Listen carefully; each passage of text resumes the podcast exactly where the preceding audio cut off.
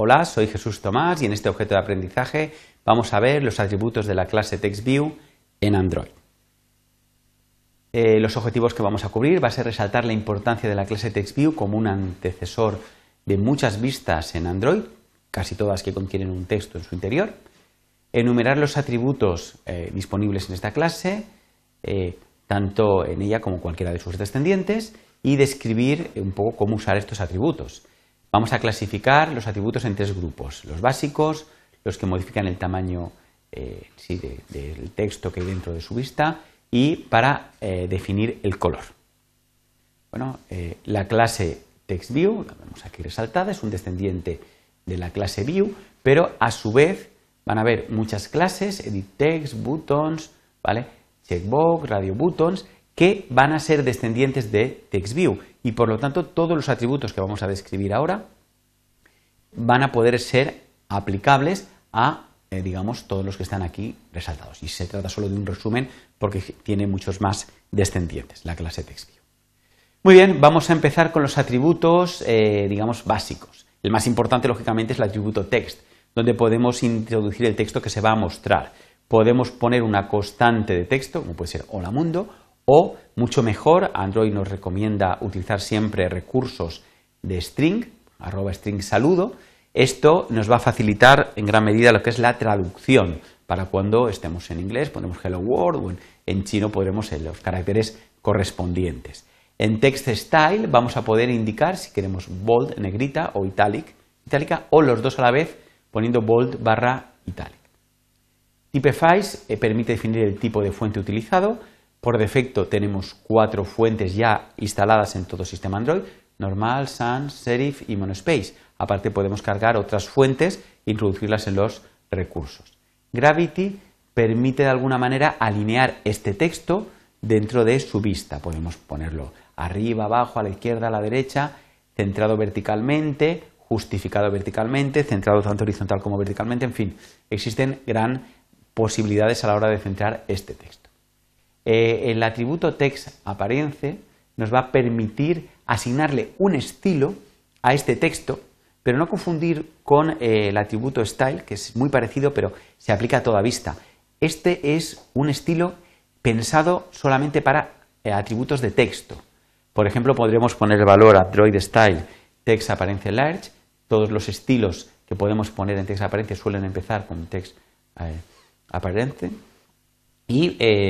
Pues en este caso pues va a hacer un texto en un tamaño determinado, en fin, es una serie de atributos que ya tenemos predefinidos. Eh, hint es un texto que se va a mostrar eh, para poner una información un poco de instrucciones al usuario. Tiene especial interés en un descendiente que es edit text, eh, que normalmente, para una entrada de texto, se nos va a mostrar un mensaje, normalmente dentro del mismo editor, por ejemplo, introduzca aquí su nombre, ¿vale? En, normalmente en un color diferente, más claro, para que el usuario ya sepa qué tiene que introducir en ese edit text. Con respecto a los atributos para definir el tamaño, el más obvio es el text size, donde ponemos el tamaño de texto. Lo normal es utilizar eh, una medida en puntos, como 12 pt, pero también podemos indicar el tamaño de fuente en milímetros, pulgadas, píxeles o píxeles dependientes de la densidad. Eh, el ancho y el alto permiten establecer el ancho y el alto final que va a tener exactamente el texto, no ya la fuente, sino el texto en sí. Eh, eh, Scale X permite deformar el texto con un factor de escala en el eje horizontal.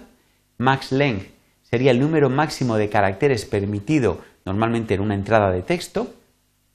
Lines es el número exacto de líneas que queremos que se visualicen, no que tenga, sino queremos visualizar siempre tres líneas.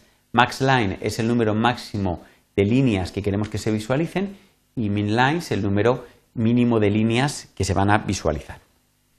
Para acabar, los atributos eh, donde podemos definir el color. Text color sería el color del texto. Eh, color text color link, el color del texto para hipervínculos. Highlight cuando el texto es seleccionado color hint el texto correspondiente al atributo hint que acabamos de comentar. En cualquiera de estos cuatro atributos podemos definir el color de varias maneras. podemos utilizar un código alfa RGB. El primer valor es el grado de transparencia, ¿vale? sería un valor de 128, es decir, un valor medio de transparencia.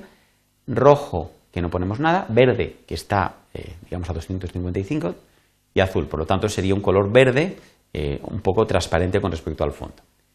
También podemos coger colores ya definidos en el sistema, como arroba Android Color Blue, o colores definidos por el usuario.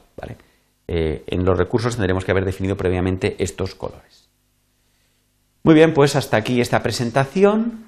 Como conclusión es comentar que hemos mostrado la clase TextView como un antecedente a gran número de vistas en Android. Hemos enumerado y descrito cuáles son sus atributos más importantes y estos atributos vamos a poder utilizarlos tanto en el diseño basado en XML como cuando desde código Java queramos modificar algunos, digamos, de los atributos de estos objetos. Muchas gracias por vuestra atención.